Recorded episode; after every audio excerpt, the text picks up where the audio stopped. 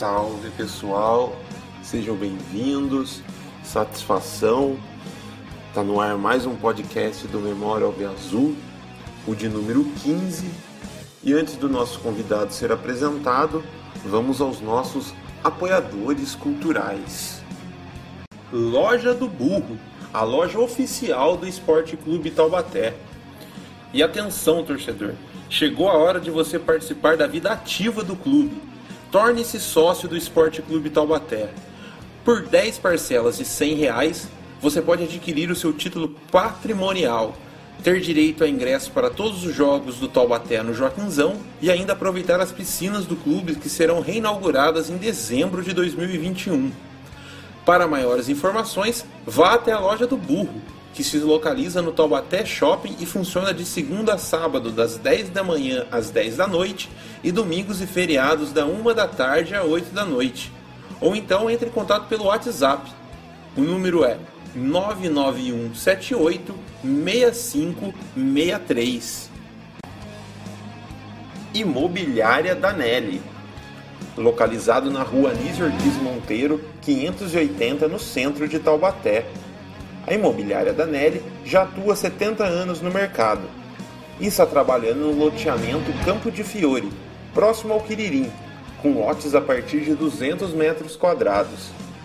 Para maiores informações, acesse o site imobiliariadanelli.com.br ou pelo telefone 3632 4077 e o WhatsApp 996 44 6070. Imobiliária Danelli, a seu lado como sempre. Grupo Milclean. Milclean, paixão por cuidar. Acesse milclean.com.br ou entre em contato pelo telefone 3625 2200. Você que gosta de tomar aquele chopp gelado e trincando, precisa conhecer o quiosque do Lug e aproveitar a promoção do chopp Lager em dobro a toda hora e todo momento, pelo valor de R$ 13,99. O quiosque do Lug fica na Avenida Carlos Pedroso da Silveira, número 1111, dentro do posto Bonfim, ao lado do Chibata Novo. Para entrar em contato é através do Instagram, quiosque do Lug, Taubaté SP. Pois bem, nosso convidado de hoje tem a fama de ser um dos torcedores ou o torcedor mais pé frio da atualidade do Esporte Clube Taubaté. Falamos bastante sobre isso, mas brincadeiras à parte, aquela brincadeira com fundinho de verdade. É, ele é um torcedor apaixonado do, do Burrão. Tem um programa no Facebook que debate os pós-jogos do clube. O nome já diz tudo, Corneta Alvianil. Falando de Alisson Talba, senhoras e senhores. Obrigado pelo convite, Jefferson. Acho esse trabalho de, de registrar memórias né, de torcedores, de pessoas que, que tenham relação com o Esporte Clube Taubaté é muito importante. Você, como historiador, sabe a importância da história oral. Eu, como amante da história, entendo que muitas histórias que a gente viveu não existem registros. Os únicos registros são os nossos causos, né? Aquilo que a gente vai contar. Então, fundamental esse projeto aí de pegar essas histórias, oficializar essas histórias por meio de um podcast sensacional, meu querido. Obrigado pelo convite, viu?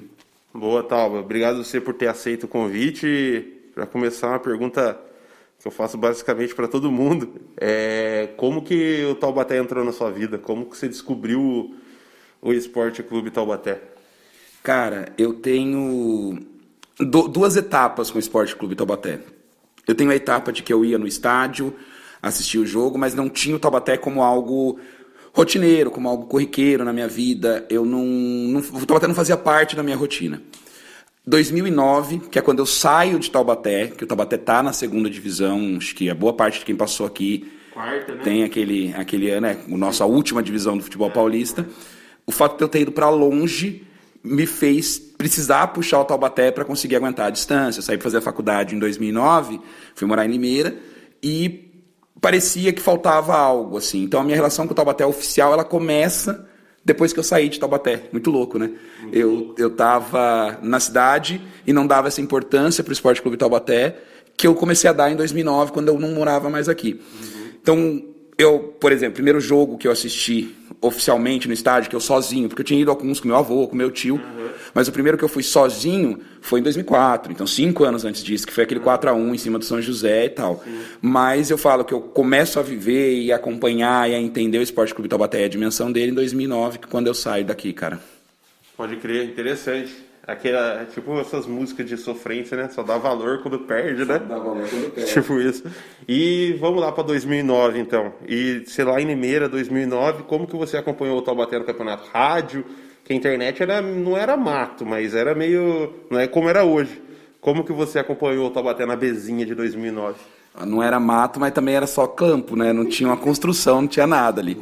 Cara, eu acompanhava basicamente por dois veículos, que era o blog do Thiago Martins, acho que muita gente acompanhava notícias do Taubaté por ali, e pelo Papo de Arquibancada, o, o antigo site Burro da Central. Então, assim, Ronaldo do Ronaldo Casarim. Cara, não tinha, por exemplo, hoje em dia você tem aplicativo de rádio que pega rádio do mundo inteiro. Naquela época não tinha. Era muito difícil. Então eu vinha para Taubaté alguns finais de semana e conseguia acompanhar. Uhum. Alguns jogos eu também cheguei aí em 2009 fora, porque já morando ali perto, Taubaté ia jogar mais ou menos por perto, uhum. mas não fui para Guaçu. Sei que você vai falar desse jogo, porque um dos ódios que eu tenho na vida é de não ter ido nesse jogo. Eu compartilho de você que eu também não fui. eu não fui tão perto e tão longe, né? Uhum. E aí eu não conseguia, por exemplo, acompanhar o jogo. Uhum. Tem uma cena muito louca, cara, num grupo do Orkut, o antigo grupo do Orkut do, do Taubaté que a Ana, sua esposa, estava acompanhando o jogo aqui e comentando no grupo uhum. é, como é que estava o jogo. Então, era um jeito que eu acompanhava, por exemplo, por comentários. Sim. Tipo, ah, o Taubaté tá atacando, tá ganhando, não sei o quê. Então a gente acompanhava, por exemplo, por rede social, por comentários de pessoas em rede social, cara. Sim, sim. Essa comunidade no Orkut Taubaté era bem ativa. Era. Era bem ativa, assim, para jogos, para torcida, para saber de caravana e tal. Já falamos a respeito disso com outros convidados. E qual foi o primeiro jogo do, do Taubaté que você assistiu em 2009? Foi fora? Foi aqui? Quando nesses finais de semana que você vinha para cá? Cara, o primeiro jogo em 2019 que eu assisti foi fora. Hum. Foi um final de semana que eu estava em São Paulo e o Taubaté ia jogar contra Mauaense. Aquele jogo da cena clássica da torcida do Taboão Sim. querendo fazer aliança para bater nos caras de Mauá e tal. Cena clássica, cena clássica. E esse jogo tem uma história bacana também do nosso amigo Fernando Lali. Nossa, um dia, quem sabe eu faço um com ele e conto em detalhes. Cara, e esse foi o primeiro jogo que eu assisti. É, coincidiu de ser um final de semana que eu ia estar em São Paulo uhum. e eu fui assistir Taubaté. Foi a primeira vez que eu saí de casa para assistir um jogo do Taubaté, né, em algum lugar assim. Sim. Então foi esse, cara, Mauense. Acho que foi abril, maio de 2009. É, ele foi, foi a terceira, quarta rodada. Isso, foi na. Acho que foi segunda fase já, se eu não me engano. Foi 2 ou 3 a 0 pro Taubaté. É, o Taubaté ganhou bem. É, foi um ônibus cheio daqui, lembro bem desse dia. E posteriormente, aí, ainda em, em 2009, como que o Taubaté foi indo bem no campeonato. Foi um campeonato sofrido ali, capengando, mas ele foi passando de fase. Como que você foi acompanhar principalmente a fase final ali que dava o, o acesso. Cara, então, é, aquele campeonato foi difícil demais, apesar de todos os componentes, acho que aumentaram essa, essas lembranças, esse sentimento. 2009 foi fundamental. É, o fato de Taubaté estar tá quase eliminado duas vezes, né? o Taubaté não vai subir, de repente o Taubaté sobe. Então, por exemplo, eu lembro de um jogo contra o Calbariri, acho que você falou disso com o Junqueira, não, com o Leonildo. Hum. É, o Taubaté ganhou de 6 a 1 Isso. e começa perdendo, ou seja, até as goleadas do Taubaté eram sofridas. E esse jogo começou perdendo, tomando um gol de bicicleta. Val Ceará, cara, Val Ceará. É. E, então, assim, porra, até as goleadas de 6 a 1 eram sofridas, né? Então eu, eu tenho sempre essa, essa lembrança de sofrimento nessa série nessa, nessa série B. E assim, eu quando eu vinha para Taubaté uma vez por mês, às vezes um pouco mais, era muito difícil, não tinha ônibus. Hoje em dia tem grupo de carona, a galera se, se conversa e consegue fazer mais fácil. Aquela época, cara, era mato, é o que a gente falou. Então, assim, eu vinha quando eu consegui o ônibus, tinha um ônibus sexta-feira que saía de São José do Rio Preto, passava por Limeira e vinha para Taubaté. Uhum. E eu pegava esse ônibus quando tinha vaga.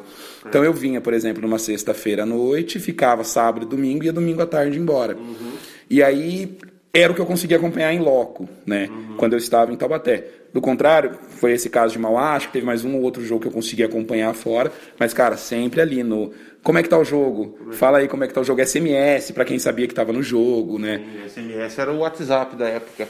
As pessoas mais novas talvez, as pessoas mais jovens talvez não conheçam a palavra SMS, mas ela foi muito importante pra gente compartilhar resultados de jogos. Ô, oh, quanto tá aí? Como tá aí? Não sei o quê. Isso que a gente faz no WhatsApp hoje era SMS, torcendo para ter crédito e a pessoa ter crédito para responder também. Né? Sim, 99 centavos, dois dias, tinha as promoções.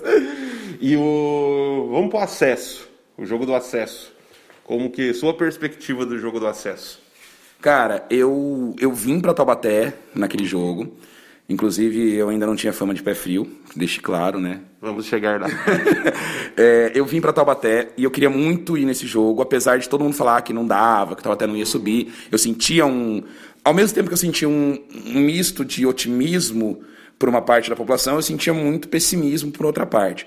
Quem estava no estádio, eu vi o otimismo nessa galera. Uhum. E, e, como eu era, estava começando a acompanhar e etc., eu fui com a minha prima, Gabriela, a gente foi na arquibancada coberta, lá na turma do amendoim, né? É, minha prima, na época, acho que tinha, eu tinha 19 anos, minha prima devia ter 15, né? E eu falei assim, ah, não, vamos comigo lá no, no coberto, mais seguro, não vamos ficar lá no meio do povão, não. Uhum. Hoje em dia, não vou na parte coberta, nem que paguem a minha entrada. E olha como as coisas mudam. E aí, cara, eu fui com a minha prima, e minha prima começando a entender futebol, acompanhar futebol também. E eu lembro que a gente, a minha prima, a galera começou a levantar para ir embora. Eu estava um pouco perto de onde aconteceu ali aquela briga do soltar a bomba. Soltar a bomba. Eu estava um pouquinho para a esquerda ali, para a direita, né, se você for pegar o ângulo contrário. E eu lembro que eu, eu vi tudo aquilo, eu falei, espera, não aconteceu isso à toa. E eu já via gente indo embora, né? A pessoa falava, ah, o juiz vai encerrar o jogo Sim. e etc. E eu falei assim, não, vamos ficar, né? E aí a gente ficou naquele jogo, ficou até eu tinha que pegar o ônibus duas horas para ir embora. Uhum. Duas da tarde era meu ônibus. A gente ficou no estádio até uma hora, mais ou menos. Não invadi o campo, né? Não... Uhum. Tenho medo de pular, cara. Sou bem cagão com essas coisas. E o fosso é, é fundo, é profundo o fosso do jogo. Eu, eu, sou muito cagão. O moleque não andava de skate porque eu tinha medo de quebrar a perna. Era assim, bem, bem assim. Então eu não pulei, não invadi o, o gramado, mas eu fiquei ali na bancada até o, uhum. eu ver que realmente não tinha mais, que eu tinha que ir embora, né? Porque parecia algo que não. A gente não, acho que até hoje não acredita ainda 100% momento, né? A gente acha que, sei lá, tem alguma coisa que não, não tá batendo nessa história. Porque quando a gente conta para as pessoas de fora, elas falam, ah, para, molha. É só quem viveu. É quem viveu. Quem não viveu, a gente pode contar, pode assistir vídeo, mas quem tava lá, tava e ponto final. É, é muito difícil você transmitir para uma pessoa o que foi aquilo, né? O Taubaté perde um pênalti, toma um gol, o Taubaté faz 2 a 1 um, 2 a 1 um, uns fala que servia para subir, só que não servia.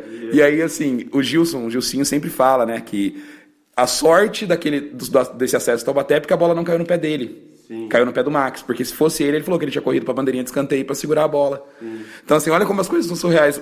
O que sempre deu errado, deu certo aquele dia. É. Né? porque todo mundo ia falar, joga a bola no Gilson. Aquele dia não, não jogaram pro Gilson, só jogaram pro Gilson depois que ele estava na frente do gol. E o Gilson, na frente do gol, não ia Perdeu. perder o gol, né? É. Então, bem, bem estranho contar para as pessoas, porque a gente tenta transmitir a emoção, transmitir o sentimento. Não tem como, cara. É, para nossa geração, 2009 é a nossa 79. Pode subir para a primeira divisão, ser campeão intergaláctico, que acho que não vai ter igual. Tem para ninguém, né? 2009 foi foda. Pois bem, vamos, vamos prosseguir. É, 2011, ali, 2010, eu, 2009, tipo, eu não lembro da sua figura. Posso ter passado, assim, mas não lembro. É 2010, eu já lembro de você ali na, na Comando 14 e tal. Qual foi esse processo de você sair da, da, da coberta e ir para geral e começar a colar ali na, na recém-formada Comando 14, né? Cara, é muito, muito provavelmente você deve ter me visto no estádio, mas eu tinha eu era metade do homem que eu sou hoje, né? De altura, você fala? É, obviamente, claro, né? E, então, assim, a faculdade me trouxe, além de um diploma, 60 quilos a mais, né? Então, muito provavelmente você não me reconheceria mesmo. Eu já vi fotos. e existiram, é verdade. Antes do Tauba comer o Tauba, eles...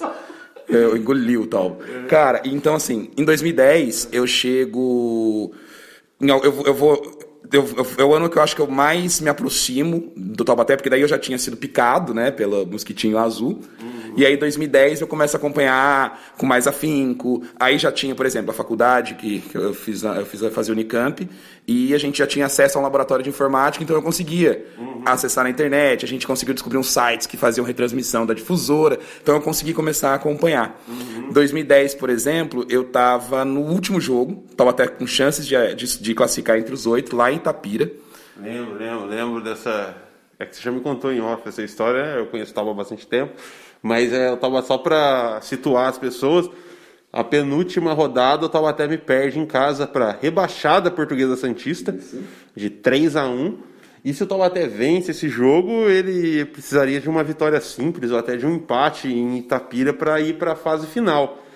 E esse jogo contra a Portuguesa Santista, um bom público no Joaquimzão, e o Taubaté me faz o favor de perder.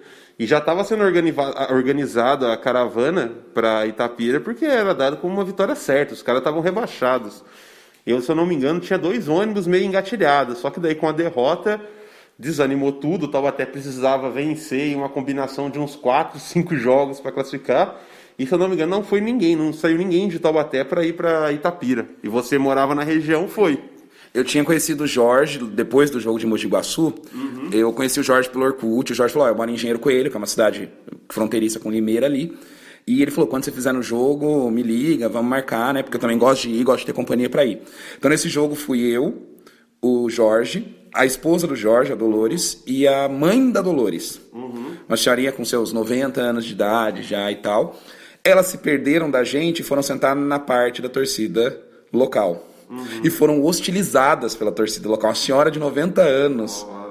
Hostilizada pela torcida local. E aí, na torcida visitante, estava eu, o Jorge, depois a polícia trouxe a, Dolores e a mãe, e os pais do goleiro do Taubaté, que eu esqueci o nome agora, Bruno o Dantas. Bruno Dantas, os pais dele que sempre acompanhavam também, né? E aí o Taubaté vencendo, eu lembro que o Bruno Balada foi cobrar um escanteio, uhum. e eu falei, Bruno, a gente está classificando. Sim. Aí ele olhou para trás e fez um joia, tipo, entendi. Porque incrivelmente estava tudo batendo. Todos os resultados que o Taubaté precisava, o Taubaté precisava acho que de quatro resultados, os quatro estavam acontecendo. O mais difícil, que era a vitória do Taubaté, também estava acontecendo. 1 a 0. E aí eu avisei o Bruno, falei assim, Bruno, a gente está subindo, avisa a galera, a gente está classificando, avisa a galera que a gente está classificando. Ele falou, não, beleza, beleza. E o Taubaté ganhando. A gente não viu o final desse jogo, cara. Por quê? Estava até ganhando e rebaixando a Itapirense. A Itapirense ainda não tinha sido rebaixada. Mas assim, a vitória do até selaria o rebaixamento da Itapirense. O, a polícia chega e fala assim: vocês precisam ir embora porque a gente não pode garantir a segurança de vocês. Uhum. Aí a gente falou: como assim não pode garantir a segurança da gente? Não, não pode. A gente está em efetivo pequeno. Se eles resolverem vir para cima, a gente não tem o que fazer. Uhum. E aí eles escoltam a gente para fora do estádio com 42 minutos de, do segundo tempo. Certo a gente fica no carro do Jorge ouvindo na rádio de Tapira. Uhum. E aí a gente não sabe como. Nisso a gente já tinha recebido a informação que o Juventus tinha feito gol. Uhum. Então, a vitória do Taubaté já, já não, não servia mais nada. Uhum. Mesmo com a vitória, o Taubaté não iria classificar. Uhum. E uma coisa mágica, o Bruno Dantas é expulso num lance pitoresco. Uhum. É, e a Itapirense vira o jogo. Nos e, minutos finais. Nos minutos finais e se salva do rebaixamento. Tanto que em 2011 a gente estreia contra a Itapirense. Uhum. E aí, nesse processo, né, voltando para a pergunta, porque você perguntou, nesse processo eu fui conhecendo os torcedores. Uhum. Né? E não adianta, gente. O que atrai torcedor jovem, o que atrai o novo torcedor é a torcida. Sim. É a festa na arquibancada. Né? A pessoa critica muito o torcedor organizado, mas é quem faz a correria. É, é quem organiza tanto a recepção para o time, quanto a viagem para fora, quanto uhum. o, a festa, tudo isso é torcida organizada. Uhum. E eu já conhecia o Ronaldo Casarim de um ato de vandalismo. Não, mentira, não era um ato de vandalismo.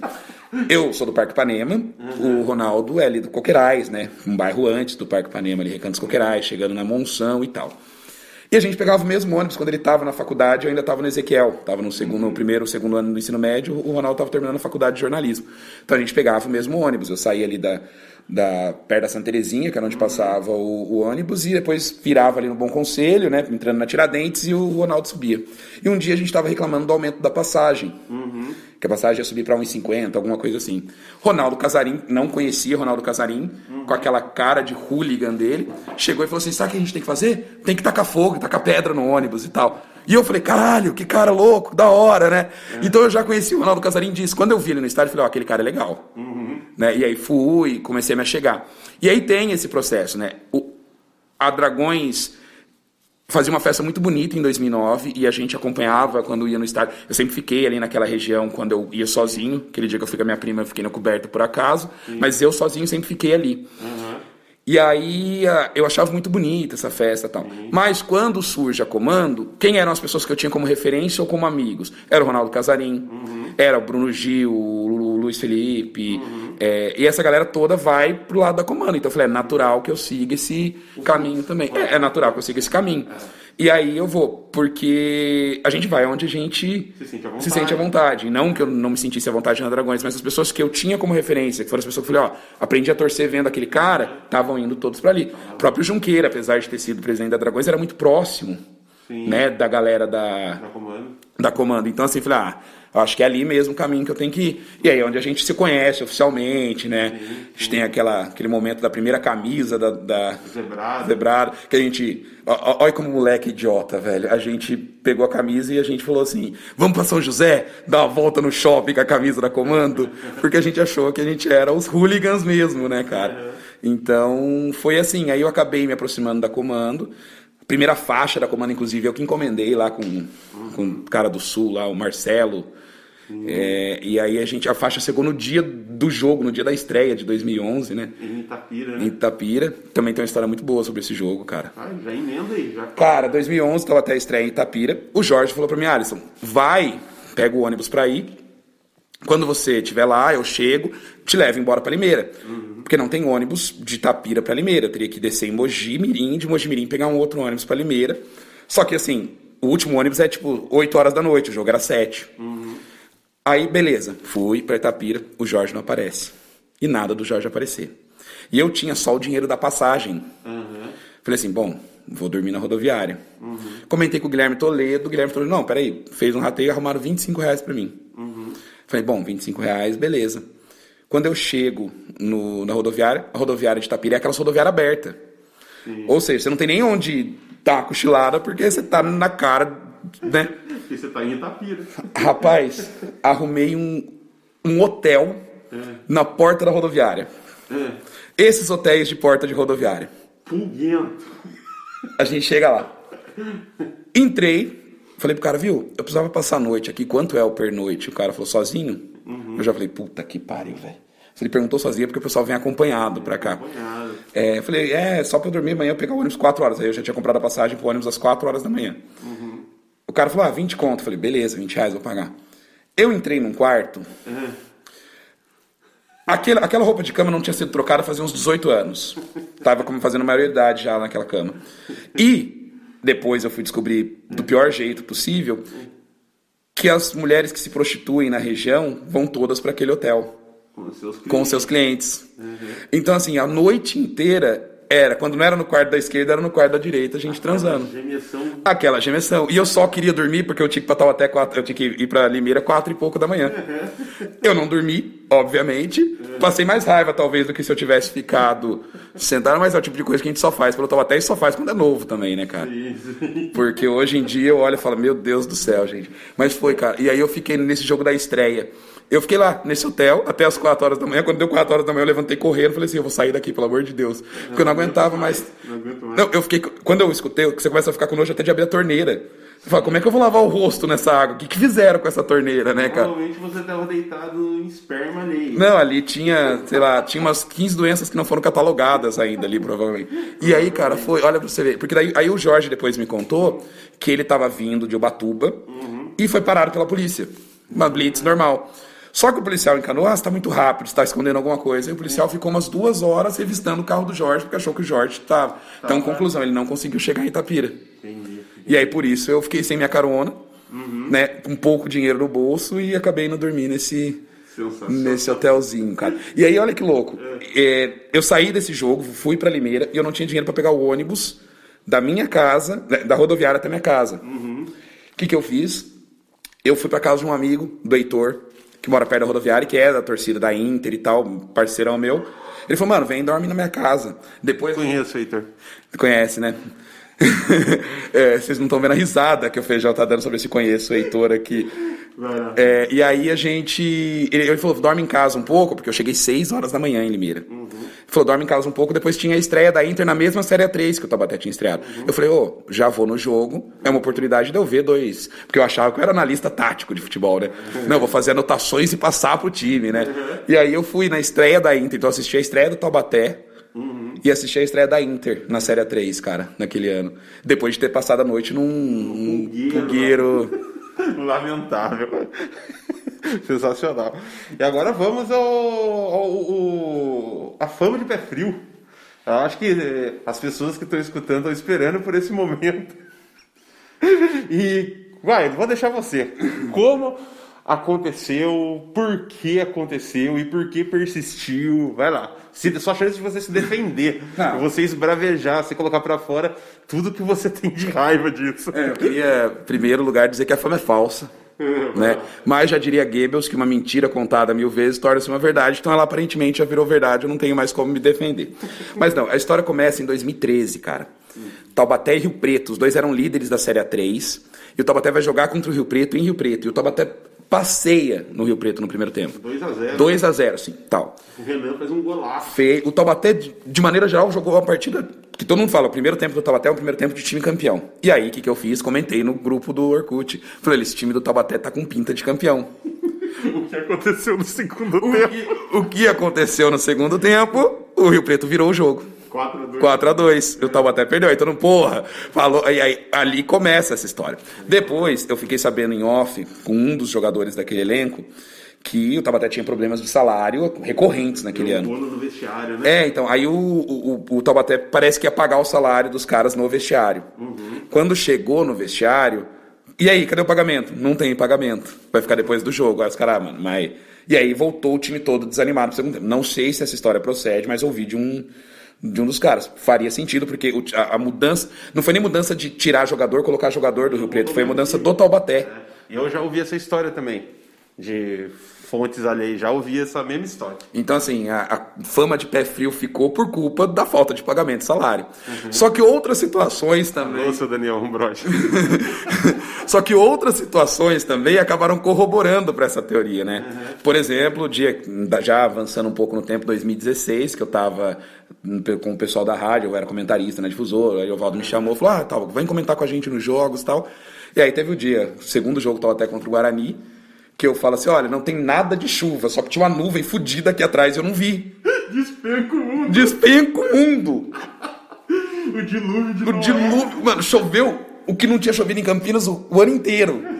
E eu falei na rádio, falei assim, olha, não tem, não vai ter chuva não, tempo bom pro jogo. Uhum. Só que o que acontece, quem já foi no brinco, as cabines de imprensa que ficam, ficam do, de um lado fica a cabine de TV e do outro lado as cabines de rádio. Uhum. Então, a cabine de TV estava vendo a nuvem, porque quando ela olhava, a cabine de rádio estava olhando pro outro lado, e a nuvem vinha de trás. Uhum. Então assim, eu olhei no céu, céu branquinho, daqui para lá. Daqui para cá uma nuvem homérica.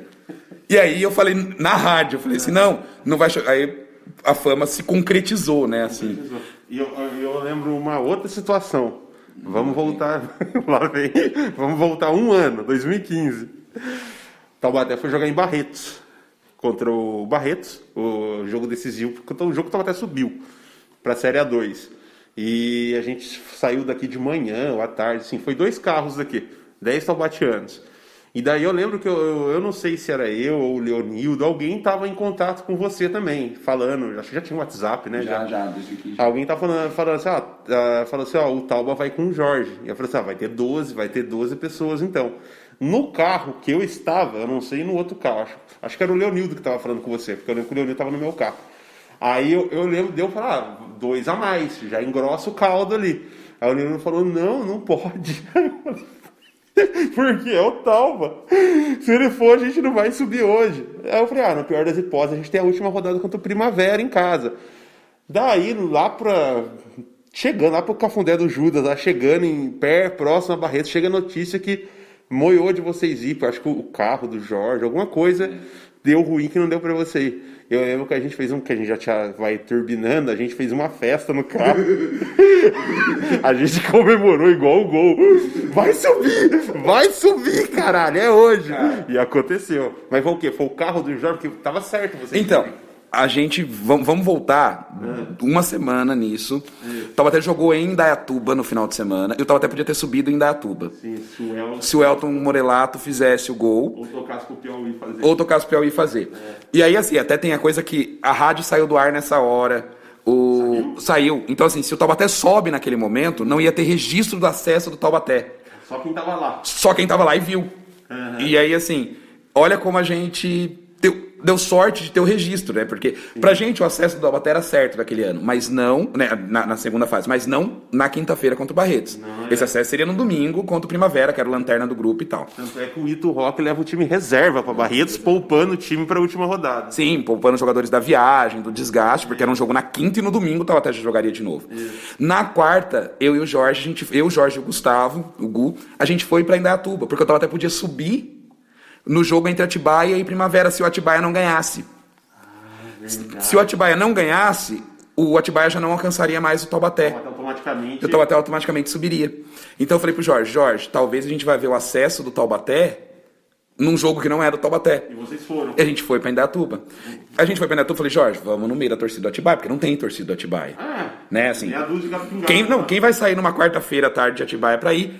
Só que no domingo tinha rolado um desencontro entre a torcida do Taubaté e a torcida do Atibaia. Teve um amigo meu que foi peitar o Serdã. Rolou. Tinha rolado esse atrito da torcida do Taubaté com a torcida do Atibaia. E eu falei assim, Jorge, vamos ficar na torcida do Atibaia, não vai ter ninguém. Quem vai vir de Atibaia pra ver um jogo aqui em Datuba numa quarta-feira à tarde? Tipo assim. Só que aí eu penso, cara, eu sou torcedor do Taubaté e fui ver o jogo numa quarta-feira à tarde. É lógico que ia aparecer alguém. Aí de repente a gente tava ali esperando abrir a torcida visitante. E no que a gente tava ali, chegam dois carros cheios de caras da torcida do Atibaia. E aí os caras, pô, não sei o que, vocês viram os, os treta com os caras de Taubaté, vocês são de Atibaia? E a gente, não, a gente não Indaiatuba, a gente errou a entrada. E a gente foi, deu a volta e foi pro meio da torcida em Indaiatuba, do Primavera. E aí, cara, a gente torcendo pro Primavera, porque assim, o Atibaia fez um gol logo no começo, se eu não me engano.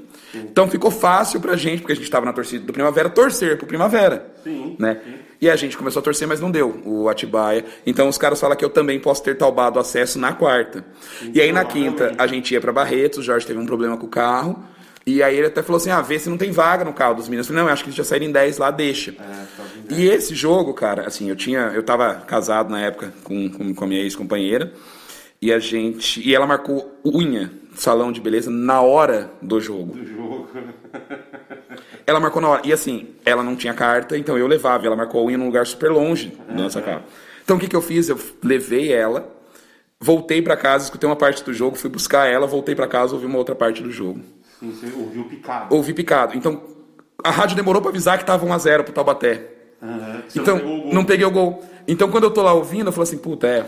E aí, cara, eu. Achando assim, já fazendo as contas, não, o Taubaté vai subir, pô, eu vou pro Taubaté domingo, né? Uhum. O Taubaté vai subir no, Taubaté, eu vou ver o acesso, beleza. De repente começa a tocar, avisa que eu tô voltando. Aí eu, aí eu falei, pera, não. Aí eu fui lá e mandei mensagem, né, pra quem tava no estádio, à toa, porque, né, só via depois imagens de um ser ruivo desmaiado na arquibancada, passando mal, sem ter bebido nada, né, passou mal de nervoso mesmo, né. E então eu falei assim, ali ninguém ia responder. Aí alguém, mandei, comentei, acho que já era Facebook, comentei na, no, no grupo do Facebook, alguém falou assim, oh, o Taubaté tá ganhando de 1 a 0 tal. Daí que eu entendi o que estava acontecendo. Então assim, eu quase não sabia que o Taubaté estava subindo. As minhas contas eram que o Taubaté não tinha subido ainda. O que era esperado, porque o Taubaté foi com o time reserva, né? O Barretos era o grande adversário do grupo, né? Os dois eram as equipes favoritas a E o subir. Barretos ganhando subiria. Então a cidade já tava mobilizada, estádio cheio, aquela pressão fodida lá e tal. E aí foi. E aí eu, por fim, o Taubaté sobe, etc. E aí tem a fase final, os jogos finais, né? Contra o Votuporanguense. Eu estava com o ingresso comprado. Não, peraí, só antes de você continuar, que a gente só subiu porque você também não escutou no rádio. Prossiga. Eu, eu vim aqui para ser atacado. É, é impressionante. Eu me desloco, eu saio de Campinas para vir para cá para ser atacado, é isso. E aí eu a gente tava perdeu o primeiro jogo de 3 a 0.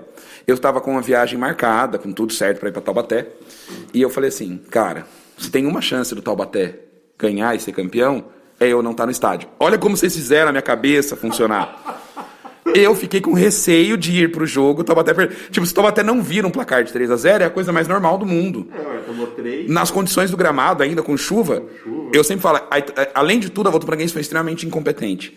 Porque você precisa segurar o jogo. O gramado molhado é propício para quem tem que segurar o jogo. É lógico. E Taubaté. É mais fácil construir. E com certeza. E o Taubaté ganha de 4 a 0 aquela partida e eu não estava no estádio, eu estava acompanhando pela Rede Vida em casa. Ou seja, Bateu uma frustração porque eu não estava no estádio, mas ao mesmo tempo uma série de mensagens de agradecimento por não ter ido. E assim, mensagem séria: caralho, somos campeão, valeu, Tauba, por não ter vindo. Assim, as pessoas nesse nível de agressividade, cara. Ah, desculpa, tá rindo, mas que puta que pariu. Que foda, as pessoas te agradeciam por você não ter ido. As pessoas falavam que eu tinha que, de alguma maneira, constar como responsável pelo título porque eu não fui pro estádio. Olha só aí. Cara, pois é, então. E aí, Se assim. um dia rolar um documentário daqui 20 anos, sua participação desse ocorrido tem que tem que estar registrado. Tem que estar registrado, cara. E assim, o Taubaté ganhou. Então, assim, é o cenário. Claro que se eu tivesse no estádio, o Taubaté ia ganhar, mas eu não estava, o Taubaté ganhou. Então é o que vale. Eu não estava. A minha não ida resultou na vitória do Taubaté. Na sua cabeça só ganhou porque e na cabeça agora ouvindo de você eu concordo plenamente. Né? E- e- Você tem participação no título. Tem, eu sou A- responsável. a- a- não só a Operação Maciel foi responsável pelo título, como principalmente a sua não ida ao estádio. E, e apesar de eu não ter participado da Operação Maciel, eu acompanhei, né? A gente já tá falando aí de 2015, com a internet já muito mais Ah, já. difundida, WhatsApp, celulares. Então eu fiquei a noite inteira conversando com alguns amigos meus que participaram, não direi nomes. Sim. Dos amigos que participaram de Operação Maciel, né, Jefferson? Não vou falar o nome. não. É... Mas a gente, a gente ficou em contato. Eu passei a madrugada ativo, porém à distância, né? E aí no domingo, eu lembro que eu fui almoçar na casa da minha ex-sogra. E a gente marcou meio-dia e meia porque o jogo acabava meio-dia. Mas eu não tinha a confiança que o Taubaté ia ganhar. De verdade. Eu não fui pra viagem porque eu falei: se existe uma chance, é eu não indo. Olha que coisa louca, cara. Vocês falaram tanto que eu era pé frio. E Jefferson, eu queria relembrar uma história com o senhor. Um ano antes, 2014. Relembre, por favor. 2014 nós viajamos bastante, né? 2014 nós fomos, por exemplo, para Noroeste, Bauru, né? Na abertura contra o Noroeste. Era o ano do centenário do Taubaté. A gente tinha feito um- uma promessa de sempre ter um torcedor, né? Pelo menos no jogo. Eu acho que daquele ano em diante a gente sempre teve um torcedor em, em todo jogo do Taubaté, né? Então a gente foi na, na estreia do Taubaté em, em Bauru. Na hora de ir embora, a gente passa com o carro na sede da Sangue, né? Assim, sem saber qual era a relação. Fazia muito tempo que. Sangue rubro. Com a Sangue Rubro, exato. Um a um jogo. E a gente passa e dá um tchauzinho pros caras, assim, né? é? Só pra falar assim, meu, só pra falar que nós viemos, né? Mas a gente não passou. A gente não foi assim, premeditado. Vamos passar ali. Foi por acaso a gente caiu na rua. É, algo assim, né? Fazer o retorno, passou na frente, falou, a sede dos caras, eles vão só dar um oi, tipo assim, sem descer do carro. Aham. Aí a gente falou, opa, tudo bom? E os caras meio olhando. E os caras meio olhando, os caras todos vermelhos, os caras assim, os caras de Taubaté ali. É. Ô, entra aí, entra aí, entra aí. Aí eu falei, puta que pariu, eu falei, feijão, você é o maior, cara.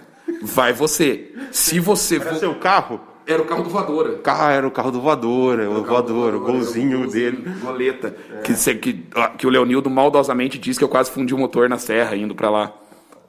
É, vai, continua, vai. Enfim, e aí, cara, a gente falou assim: Jefferson, vai você na frente. Você é o maior dos caras. Não, eu, eu pior que eu, eu fui, eu, eu que, tipo, pelo jeito que os caras falou, eu, eu fui pleno, mano. Eu fui tendo certeza que não ia dar, né? Eu não fui tipo, caralho, mas vou- mano, eu fui de boaça. Aí, tipo, no, ca- eu indo na, na, na reta, assim, da sede dos caras, já veio um ao meu encontro. E, tipo, deu pra ver, pelo jeito que o cara tava vindo, que ele ia vir. Tranquilo, né? Ele não veio, tipo, na passada de dar uma voadora em mim.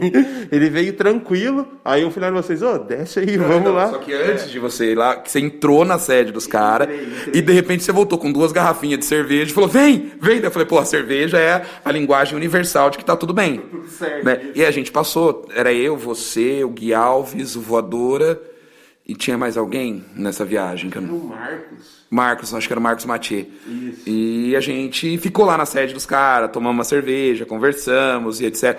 E na época a comando tava discutindo se ela se legalizaria, né, e etc. E os caras deram cópia do estatuto deles pra gente usar como... Foi uma experiência bem bacana, aquele ano de 2014. foi- Você lembra o que aconteceu com o nosso amigo Gui Alves nesse dia? Lembro, lembro. Que os caras deram. Começaram a dar a cerveja é, long neck, né? De É, garrafinha. Romarinho, né? É, pra gente o Gui Alves simplesmente sentou numa cadeira e ele dormiu sentado e o negócio caiu, quebrou tudo lá no meio do símbolo dos caras. E a gente pensando assim, falando, puta, nós estamos na, na, casa dos caras, velho. O cara causando aqui, dormindo e derrubando cerveja. Caralho, Gui. Enfim, mas deu, deu tudo certo, foi uma, uma, uma experiência super, super bacana. Depois nós fomos para Rio Preto. Rio Preto, depois foi para Rio Preto. E essa, essa de, de, de Bauru aí, igual você falou, foi uma experiência bem legal. Os caras passando a visão do estatuto, de como que era, como que fazia. Porque eu lembro que a gente não, não tinha muita noção como fazer para legalizar. Não é igual hoje em dia que você. Ah, hoje em dia é tudo mais fácil, né? Só que não tinha muito uma noção. E os caras meio que explicou certinho é, e tal. Foram, foi uma recepção legal. Troquei camisa com Vinícius, eu tenho a camisa até hoje. É, tenho a camisa até hoje e tal. Foi bem legal essa daí. E daí eles contaram o caos que eles tinham brigado com a com, com, a torcida de São José, eu contei o meu caos de Marília, daí falou, ah, inimigo do meu inimigo é meu amigo, não sei quem. Rolou aí, uma é, simpatia é... ferrada lá, foi bem e, legal. E aí, assim, a gente. O Noroeste tinha jogado a primeira divisão alguns anos antes, né? Acho que, que é 2012 eles chegaram a jogar a primeira divisão, é. se eu não me engano. Então assim, eles estavam por dentro de como uma torcida tinha que fazer na primeira divisão. Exatamente. E aí depois que chega na primeira divisão, isso fatalmente vai chegar nas torcidas de segunda, terceira, quarta divisão, porque Exato. a polícia padroniza o seu procedimento. Isso. E eles para uma A3 era uma torcida bem grande, porque eles estavam anos de primeira divisão. Sim, sim. E aí eles foi, foi, bem legal, foi um papo, um papo que a gente até então acho que nunca tinha tido não. com outra torcida que não era um papo de, ah, vamos tomar uma cerveja. Não, tipo assim, ó, tá aqui, ó, é. o estatuto para vocês legalizar, a sede, fulano é o presidente. Isso. Então, assim, foi bem, bem interessante, cara, bem interessante. Você falou de Marília, eu estava com o senhor em Marília. Tá, né? E assim, hoje, com a cabeça que eu tenho hoje, uhum. a cabeça que eu tinha com 23 anos, era muito diferente do que eu tenho hoje. Sim. Ficou claro para mim que o que aconteceu em Marília foi racismo. Foi. Na sua mais pura e Total e concreta essência de o que é ser racista. Porque estava todo mundo xingando o juiz. Uhum. E a ordem de prisão foi dada contra o, o único negro ali, se eu não me engano, não, daquele grupinho. Ali era o, único. o único negro. E aí, para não ficar escancarado o racismo, ah, pega aquele ali também. E puxaram você. É. Né? Então, assim, em 2013 eu acompanhei você na delegacia, a gente ficou lá. Ficou Tem uma cena. Posso expor o Hélio não? O Hélio? O Hélio. Hélio Marcondes? Hélio Marcondes. O, o presidente? O presidente, que na época não era presidente, né? Quando rolou a coisa, a gente precisava de um advogado, né? Uhum. Pra ir pra delegacia e tal. E quem era o advogado? O Hélio, que não era ah. advogado criminalista, ele, tá, ele tava dentro do ônibus. Uhum. É, o Hélio era advogado criminalista. Uhum. Não, criminalista não, era advogado trabalhista. Só que o Hélio tava num estado etílico Lamentável. razoavelmente elevado. Uhum. Vou, vou, usar palavras assim. E eu lembro que eu fui falar com ele, eu falei, ele, vamos pra delegacia? Os caras falaram, se eu for, eu fico junto, porque ele tava muito.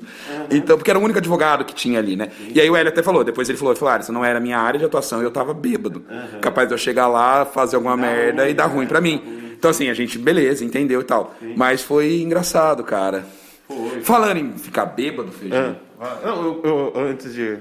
Eu quero que você conte de Rio Preto. Porque ah. Rio Preto foi sensacional. Rio Preto, no mesmo. Não vou falar que foi na mesma semana, mas sei lá, acho que umas duas semanas de, de distância de um jogo de Bauru para Rio Preto, Taubaté e América. Taubaté e América, é, lá no Teixeirão, né? Acho que é Teixeirão. Teixeirão. A gente viajou, eu, eu, fui pego no meio do caminho, a gente foi para lá. Fomos eu, o Fiore Sene, você, o É difícil contar essa história, gente.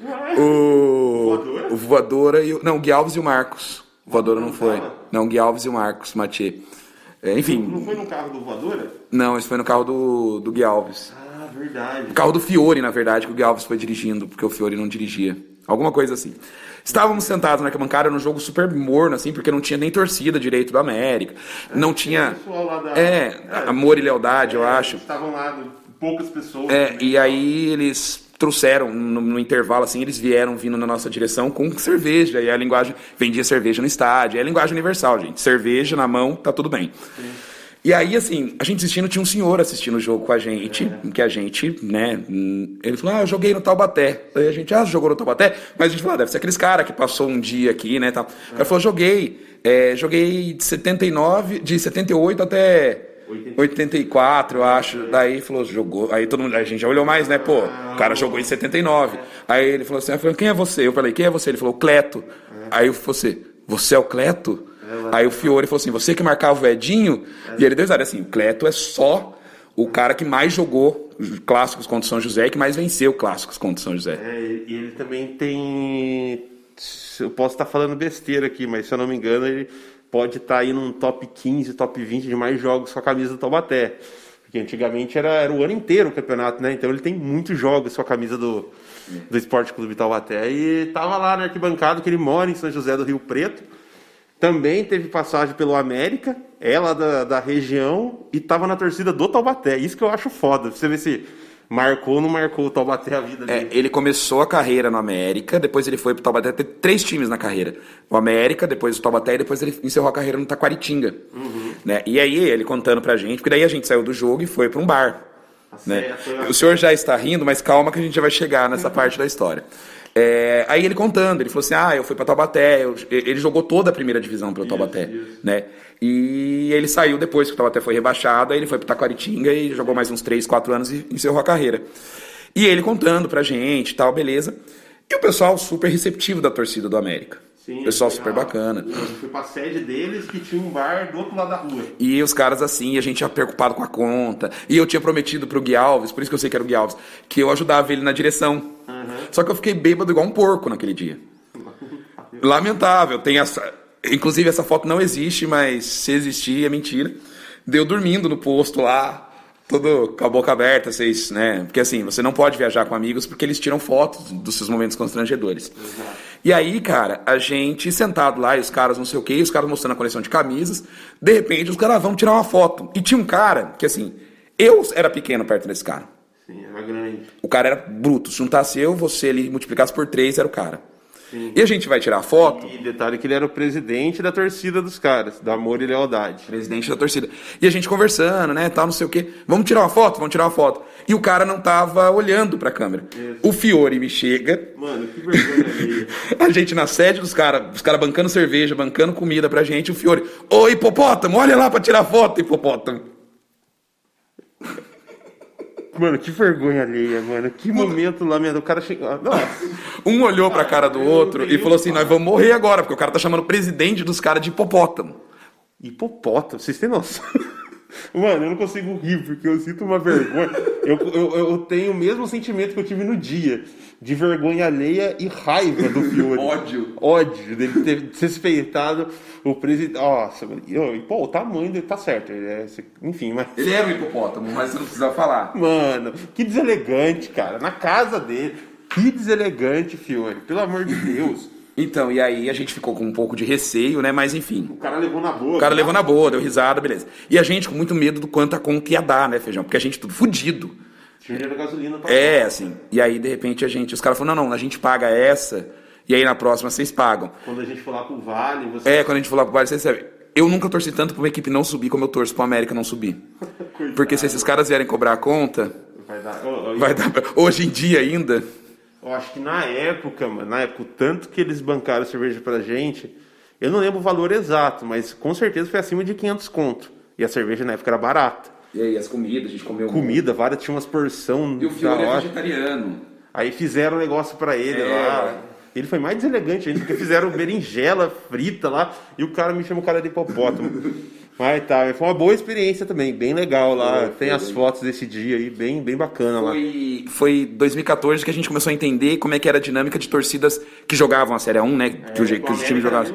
O América estava na mesma situação, então a gente começou a ter contato com torcidas grandes. É. Né? Porque 2012, 2013, a gente também era uma torcida engatinhando. Isso. Né? E 2014 a gente fala, pô, agora a gente pegou o Noroeste, pegou o América, times é. que ficaram anos jogando a Série A1, então tem uma estrutura de torcida de que ficou anos jogando a Série A1. É, né? Passou isso, não passaram caminhada pra gente como fazia isso, isso e aquilo. O, o um dos caras era advogado também, que estava é. na torcida com a gente, e falou, oh, se precisar de ajuda, você me manda um, um contato e é. tal, né? Então foi bem... Foi bem legal lá, né? Foi, cara. E vamos falar de 2011. 2011 ali, que foi um ano é, futebolisticamente falando, muito bom do Taubaté. O acaso que não subiu aquele último jogo em Rio Claro, mas a gente estava bem presente ali, né? E o que, que você se recorda desse, em 2011 do Taubaté, de o jogo em si, viagem, torcida, foi um ano que a Comando 14 viajou bastante. É, a minha primeira caravana, oficialmente, é em 2011, para Penápolis, né? Uhum. Que eu acho que foi a estreia da primeira, da segunda fase. Não é, lembro se era estreia, o primeiro ou o segundo jogo, era a fase final. Era véspera do dia 1 de maio. Então eu lembro que eu peguei minhas malas, fui para a beira da rodovia, lá da Anhanguera, o ônibus me pegou e eu ia voltar com o ônibus para Taubaté. Eu economizei o dinheiro da passagem, né, de até Taubaté e fiz isso. E aí, assim, eu um cara super solícito, né? Entrei no ônibus e levei umas cachaças de sabores, mas essas histórias que as cachaças de sabores é, acabaram gerando, eu conta em off depois, porque. É, teve, teve, teve, um cidadão lá que pegou uma dessas cachaças de sabores, uma de rapadura, que ninguém, todo mundo menosprezou a cachaça de rapadura.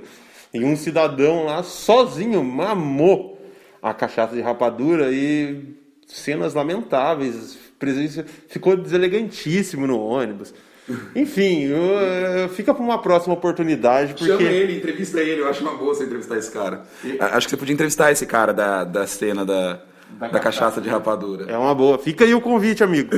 Fica aí o convite para você. E aí, cara, abraço. Eu, eu, fazia faculdade de gestão de políticas públicas. E o Ari, cara, que era presidente de Taubaté e tinha sido deputado federal, tava nesse ônibus. Era ele que tinha arrumado o ônibus, até que eu acho que era o ônibus da prefeitura, né? Era o Baleia Branca. O Baleia Branca, exatamente. E aí, quando eu entrei, alguém comentou, Ari, o só faz gestão de políticas públicas.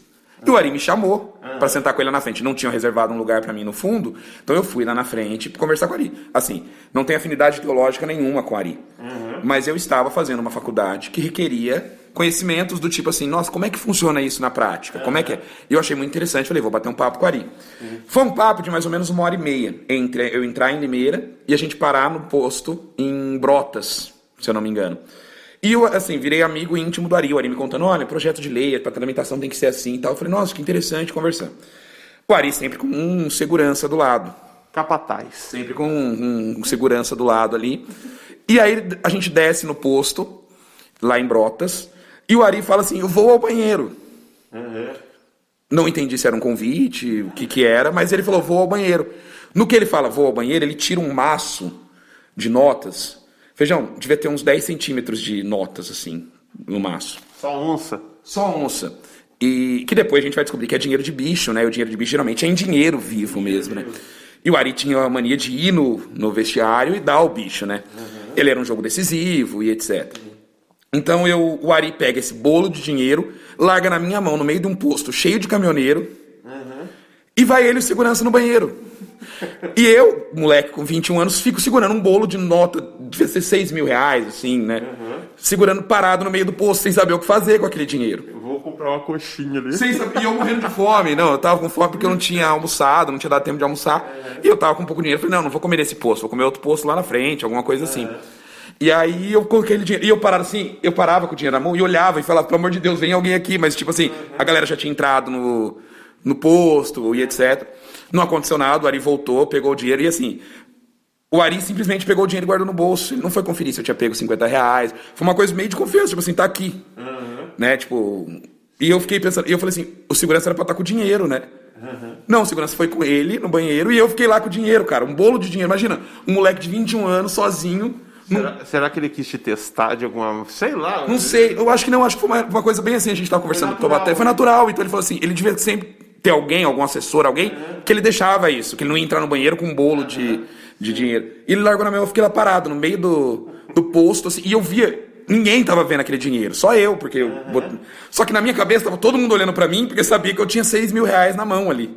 Certo. Em notas, né? Uhum. Então foi bem interessante. Daí a gente voltou pro ônibus eu falei, eu não vou mais ficar perto dele, não, cara. Ele deu um bolo de dinheiro na minha mão e largou. Será que ele queria que eu morresse? Alguma coisa? Uhum. Né? E aí foi, fui pro fundo, aí aconteceu a merda desse nosso amigo que tomou muita cachaça e deu trabalho, dormiu. A viagem para Penápolis foi tão longa que a gente bebeu, dormiu, teve ressaca e a ressaca passou. E ele não tinha chego em Penápolis. E quando a gente chega em Penápolis, a gente toma um vareio de bola do principalmente do Pio e do Luciano Gigante. É, foi 2 a 0 mas com a Penapolense passando o carro, assim. Gisel pegou tudo e mais um pouco naquele jogo, mesmo tomando dois gols. Sim. E aí a viagem de volta foi uma das viagens mais longas da vida, porque você toma 2 a 0 no Coco Sim. e ainda tem que pegar uma estrada aí que Penápolis dá 600 quilômetros quase. É, é longe, é longe. Aquele ônibus ele não abria janela, né, que era de ar condicionado, mas ele andava a 5 por hora. Ele era muito devagar, por isso que demorou E tanto, ar-condicionado tanto. tava funcionando direito. E o ar condicionado ainda era meio zoado. Daí eu lembro uma hora lá que alguém abriu o salgadinho, aquele salgadinho de cheiro de chulé, tá ligado? Mano, e o cheiro impregnou o ônibus inteiro, e não tinha janela pra você abrir pra respirar. Mas- Enfim, as loucuras que nós faz aí pelo Taubaté. Mas foi a minha primeira viagem, assim, porque eu, como eu falei no, no começo, né? Eu comecei a acompanhar o Taubaté já morando longe. Comecei a acompanhar, de fato, a viver, de fato, o Taubaté já morando longe. Então, eu não, não viajava com a torcida. Eu viajava sozinho, com o Jorge, é. E aí esse, como era um, um ônibus que ia passar por ali, eu acabei pegando o ônibus. Depois Marília fez a mesma coisa. Teve vários jogos daí que... Morando. Várias vezes, agora até mais recente, né? A gente, eu lembro de ter pegado você no, no Graal, né? Graal de Limeira, foi pra Votuporanga, se não me Limeira foi pra Votuporanga. na Copa Paulista de Não. 18. Então esse aí eu já tava morando em Campinas. Vocês Ah, pegaram a gente, eu, Gustavo Calil, ali na, na, na Dom Pedro. Em algum lugar da Dom Pedro ali. A gente ficou parado esperando. Aí assim, só que foi uma viagem que vocês demoraram demais, que os meninos tomaram um pouco de, de caldo de cana. Parava toda hora. Parava toda hora pra mijar. Hora. Então assim, Toda a, hora mesmo. a viagem de Taubaté para Campinas é algo em torno de duas horas e meia no máximo, assim. Vocês demoraram umas quatro para chegar, porque a cada posto parava para mijar. Por isso que é bom sair em caravana bem cedo, pra, né? Sim, sim. É isso, gente. Não fala assim, ah, não, é 5 horas, vou sair aqui faltando 6 horas que vai dar tempo, porque não dá. E aí foi, cara. Então, assim, eu comecei a. Os ônibus começaram. Começou a ter mais ônibus também, porque geralmente era carro cheio, né? Então, carro você não vai pegar ninguém no caminho. Mas começou a ter mais oportunidade de viajar, porque passa por Campinas, ou passava por Limeira, e eu conseguia me. Em ônibus ou vans fica mais fácil. É. Se tiver cheio, espreme ali. Espreme entre a gente e aí eu consegui vários, começar a ir em vários jogos com a torcida.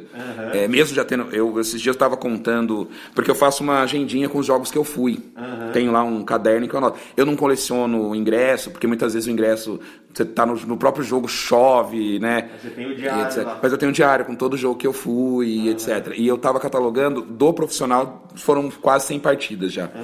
Né é, era para bater 100, mas a pandemia atrasou, né? Atrapalhou a gente. Eu fui no último jogo que teve torcida contra o 15 de Piracicaba e muito provavelmente eu ia bater 100 naquela Série A2 ainda, né? Do ano passado. Mas não deu. Então, assim, eu tenho tudo catalogado e muitos por conta própria, mas assim, começou a ser mais rotina viajar com a torcida. Votuporanga mesmo, ano passado, não, em 2018, 18. não, um do Campeonato Brasileiro, do Campeonato Paulista. Que fui eu, o Augusto, sua esposa, que na volta a gente passou em Itatinga. Nossa, vocês levaram a minha esposa na A zona. gente, é, pra quem não conhece, Pra quem não explica, senão fica estranho falar isso. levaram a minha esposa. esposa na zona. Na zona. Não, né? é, pra quem não conhece, Tatinga é um bairro de Campinas que é conhecido como o maior prostíbulo a céu aberto do Brasil, assim, da América Latina. um bairro. É um bairro feito para prostituição, próximo do aeroporto e tal. E a gente, todo mundo que já ouviu falar de Tatinga tem muita curiosidade. Então a gente tava indo para voltando de Eu não fui nessa. não, você não foi. Era um carro, tava eu, Leal, a, o Guto, a Ana e mais alguém que eu não lembro quem era. O quinto, eu acho que é o CEP. Pode ser. Era o carro dele, se eu não me engano, até. não- acho que era o, não era o Ford K. Pode Era o dele. E aí a gente foi, fomos nós cinco, daí de repente, ô, vocês querem passar Itatinga então pra conhecer? Dos caras, quero, quero. E aí a gente passou, mas assim, só passou mesmo, passou com o carro, viu. E assim, chama muita atenção, porque a prostituição é na rua, as mulheres estão ali na rua, né? Então a gente passou, foi assim, bem divertido, voltando de uma caravana, passamos Itatinga, e a sua esposa falou assim, eu vou eternamente zoar o Jefferson, porque eu conheço Itatinga e ele não. Sim, ela me zoou até hoje. Por causa disso. que ela conheceu Itatiga. Eu lembro quando ela chegou em casa, eu falei, aí, como é que foi? Pra contar a primeira coisa que ela falou. Conheci o maior puteiro a céu aberto do Brasil. Eu, caralho. Aí vamos lá. É, fala um pouco, Talma, do, do Corneta Alve Azul, Alve Anil. Corneta Alve Anil, que é o programa que você tem no Facebook, que debate ali os jogos do Taubaté e tal. O próprio nome já diz tudo, né? é aquilo mesmo, tal, é da hora. Acompanhe, já participei de um. Fala um pouco aí pra quem não conhece. Cara, a gente- foi uma ideia que surgiu ao acaso, Uhum. assim. É, eu tinha uma ideia, já tinha até conversado com você, da gente fazer um podcast, etc., mas acabou não indo pra frente. Pegou muitos entraves, né? É, logo veio pandemia e etc. É, afinal, no comecinho da pandemia. E, e aí eu lembro que um dia a gente estava totalmente revoltado na estreia do Taubaté na Série 2 desse ano. Porque o Taubaté teve uma partida apática e Contra o contra o Red Bull e perde o jogo. E aí o Citro me chamou e falou assim, cara, a gente precisa falar alguma coisa. E aí o Lemes também mandou quase que na mesma hora a mesma mensagem. Mano, vamos fazer uma live porque eu acho que todo mundo quer, de alguma maneira, desabafar. Como eu já tinha essa ideia, já tinha conversado com o próprio Bruno Lemes, etc., eu falei, cara, vamos fazer uma livezinha. E aí, assim, surgiu com uma livezinha do tipo assim, ó, vamos entrar. Né? Pra extravasar esse sentimento de, porra, olha que bosta. Vai tomar, não. Tá esperando pra uma puta tempo o time entrar e fazer essa palhaçada. Não, porque chegou com panca, ai, Toninho Cecílio e tal, não sei o quê. E aí a gente fez. E aí a gente, a gente percebeu que tinha uma, uma audiência legalzinha. Tipo, a galera participou, comentava tal. E aí a gente falou, cara, vamos, vamos manter? Então a gente começou, vamos fazer sempre antes do jogo e depois do jogo. Veio, né, a pandemia se intensificou aqui esse ano e aí a gente começou a ter jogo sim, dia sim, dia não. Então a nossa ideia de fazer uma corneta antes do jogo e uma depois se perdeu, porque todo dia era antes e depois do jogo, né? Porque a gente jogou dia sim, dia não.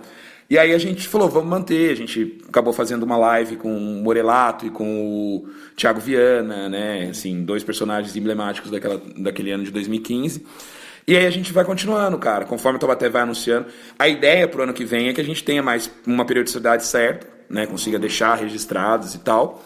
E que a gente traga parceiros, traga amigos, traga jogadores, enfim, traga mais pessoas para somar o debate, que é uma análise de torcedor mesmo, né? Assim, Bruno Lemes, Rafael Cito são jornalistas, né? O Citro, além de tudo, assessor de imprensa também do futebol feminino, né? Do Taubaté feminino, mas acima de tudo são torcedores. São pessoas que entendem o esporte, mas entendem o sentimento de ser, né? Eu e o Guilherme Toledo, a gente é amigo de 25 anos já. Então a gente sempre compartilhou muitas conversas sobre o Esporte Clube Taubaté. A gente falou, por que a gente não pega essas conversas, tira elas do WhatsApp e vamos fazer aí numa live, né? Porque deve ter gente que concorda. E a experiência tem sido bem bacana, viu, cara? Tem sido bem interessante. A gente fez a página, agora a gente arrumou uma ferramenta lá, um site que faz a transmissão. Então a gente aos pouquinhos foi melhorando. Mas assim, 100% coisa de amigos, sem dinheiro envolvido, só com o tempo nosso mesmo e o desejo de cornetar, cara. Da hora, é bem legal. Quem não teve a oportunidade de ver, joga aí no Facebook, Corneta Alvianil, e quando tiver, sempre tem a notificação lá quando entram ao vivo. E tal, pra gente chegar aí encaminhando pra parte final, o que, que você espera do futuro do Esporte Clube Taubaté, planejando aí a, a próxima temporada, a próxima Série A2 e futuro mesmo, o que, que você espera do, do Esporte Clube Taubaté? Cara, eu acho que assim, o Taubaté precisa se profissionalizar. Né? Quando eu digo se profissionalizar, é ter pessoas profissionais lidando com as diversas funções que um clube de futebol exige. Então, assim, não dá, e assim, eu falo isso com o Gilzinho, o Gilzinho, além de meu ídolo futebolístico, é um cara com quem eu tenho um- uma relação de amizade, de conversa etc.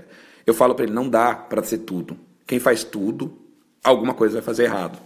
Porque não dá, é, é humanamente impossível.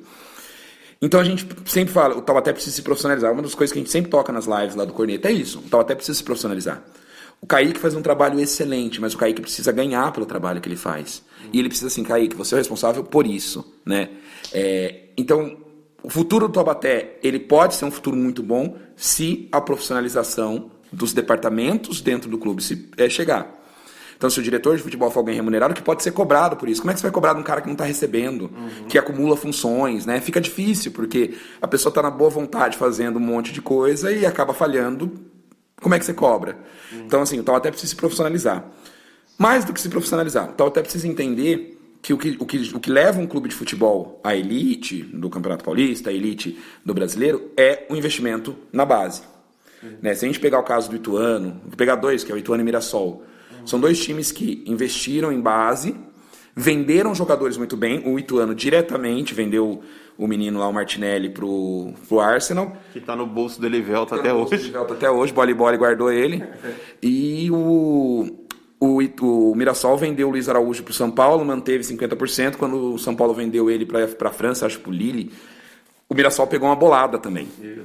Então o que acontece? Quando você consegue ter uma base, uma gestão profissional de todos os departamentos e profissionalizar essa base, colocando pessoas ali, colocando jogadores ali que se destaquem, não porque o empresário manda, porque a gente sabe que bases de clubes são contaminados por empresários.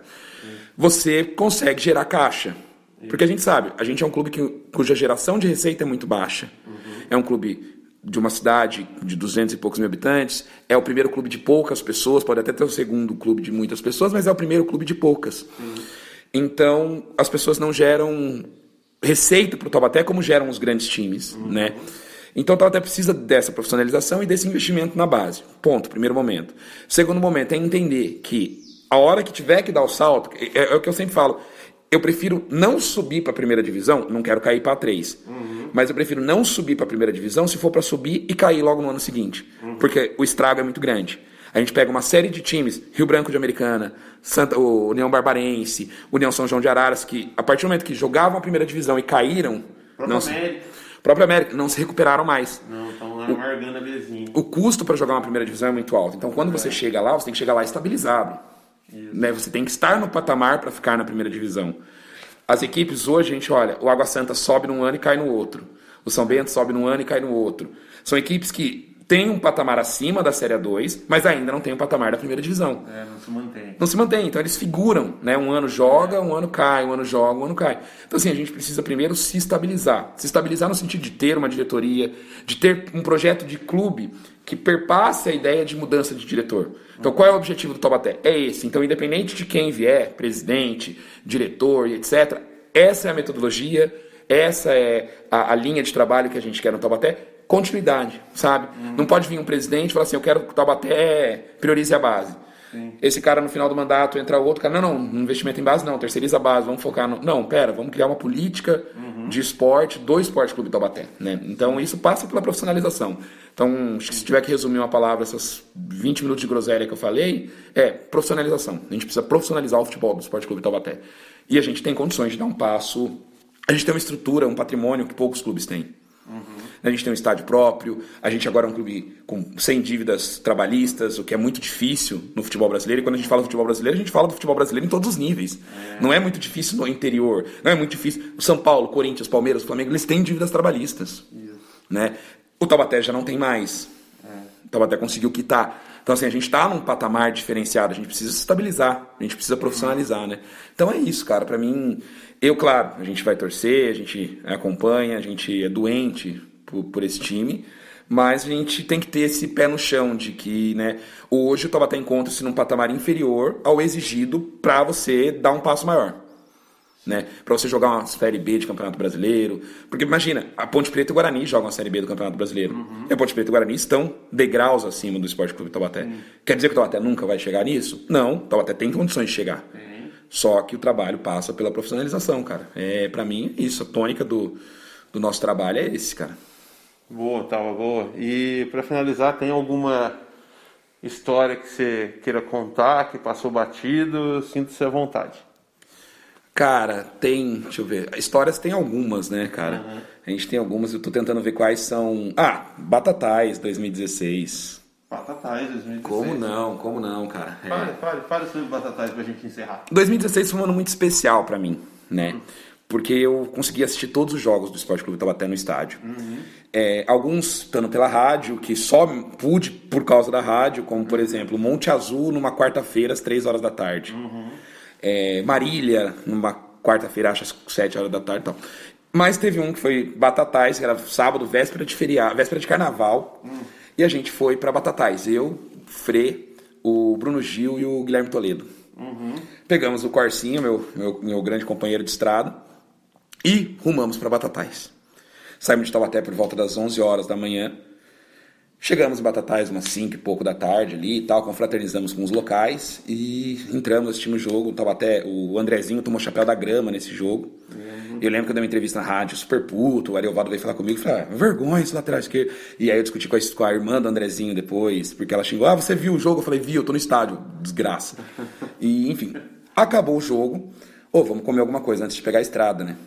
Vamos. Ah, pá. Batatais, gente. Não tem muita coisa. Batatais não é uma Taubaté que tem um monte de carrinho de lanche. Não, não tem. Perguntamos para um frentista quando a gente encheu o tanque do carro. Viu? Aonde tem alguma coisa para comer? Ele falou: ó, ali embaixo na praça tá tendo um fervo. Ele usou a palavra fervo. Uhum. Hoje, se alguém usar a palavra fervo, eu não vou. Porque eu entendi o que é um fervo, né? Uhum. Enfim, era carnaval. Então tava tendo uma banda e etc uhum. e tal. E a gente falou, bom, vamos passar lá, a gente come alguma coisa. Né, dá, ouve uma musiquinha e tal, e pega a estrada, porque outro dia ia ter Jucateles, não, Jucateles não, Jucateles foi no sábado, mas ia ter Carnaval de, Carnaval de São Luís Paletinha. Então a gente queria voltar. E eu, imagina, tinha dirigido para ir, ainda ia dirigir a volta, então eu tava no meu limite. Porém, confraternizamos com umas locais. Encontramos umas meninas, o Frei puxou assunto com umas meninas, de repente, quando a gente viu, a gente estava conversando com as meninas. Uhum. Todos meninões. Todos meninões, todos meninões. O Guilherme Toledo namorava, eu solteiro, Bruno Gil solteiro. E a gente falou assim, cara, vamos trocar uma ideia com as meninas. Vamos trocar uma ideia com as locais. E as meninas, assim, inconformadas com o fato de a gente ter viajado para Batatais só para assistir um jogo. Uhum. Tipo, vocês têm parente aqui? Não. Vocês vieram ver o jogo, mas vocês são um jogador. Não. Eu não sou jogador. Fisicamente falando, você sabe que não tem nem como achar que eu sou jogador. E a gente, tudo camisa do Taubaté, parecia realmente uma comissão técnica, alguma coisa assim. Né? Eis que um dos nossos amigos, Bruno Gil, engata um namoro com uma, da, com uma das meninas. Ao vivo. Ao vivaço! Começou a sair. Eu lembrava dessa história com o Gui na sexta, cara. Esse nosso amigo, ele usava frases do Chaves para conquistar a garota. Ficamos por aqui. Não, não. Não, não é possível um negócio desse. Não, não. Era verdade, cara. Não, não. E a menina gostava. A não menina... é possível. A menina gostava do Chaves. Então ele começava a falar a frase do Chaves e a menina respondia. Uma coisa de louco. Uma coisa de louco. Enfim, eu tentei me engraçar com a irmã dessa menina. Não, não rolou, mas o Bruno Gil acabou tendo um affair com essa moça. Por que, que você não usou a frase do Chaves, caralho? Porque eu não conheço o Chaves tão, tão a fundo assim, a ponto de usar frases do Chaves como chaveco. Ele Acho que isso é um talento. Ele conquistou. É um talento que eu não tenho de verdade. E a gente, e assim, é uma história muito engraçada porque a gente foi para assistir um jogo, ficou num carnaval, conheceu umas meninas. Cara, olha o tipo de coisa que, que o Taubaté faz. E aí na volta, a gente parou num posto, cara, rodovia deserta. Uhum. A gente parou num posto para comer, o próprio atendente do posto estava dormindo. E aí a gente entrou, foi comer, o Frei pegou duas tortas de frango. De repente, o Frei pegou duas tortas de frango e saiu em direção ao carro. Dois segundos depois, o Frei corre pro meio do mato e começa a mijar. Uhum. Frei, por que você não mijou no, no banheiro? Ah, eu tava lá dentro, né? Tava. Não bastasse isso, quando eu entro no carro e ligo o carro, o Frei falou assim: ô. Oh, Tipo, se parar em algum posto para comer, que eu tô com fome. A gente falou, mas você acabou de comer dois pedaços de torta, Frederico. Ele, ah, é? E voltou a dormir. Era o nível de birutagem que a gente tava, não era nem de ter bebido, nada. Era de cansaço mesmo. Porque a gente viajou das 11 da manhã até as 6 da tarde, 5 e pouco da tarde. Depois viajou de volta. Chegamos então até quase meio-dia no domingo. Então, assim, 24 horas fora de casa, né? É pesado. E, assim, era esse nível, cara. E, assim, eu dirigindo nesse nível. Hoje eu não faria isso. Não, é. Essas loucuras. Hoje eu tô inconformado ainda. Não consigo. Frases do Chaves. E com essa maravilhosa história de chaveco. com frases do Chaves. Vamos ficando por aqui. Você que ouviu curta, compartilhe, manda pros amigos e quando for chavecar alguém, use frases do Chaves. Até a próxima, valeu!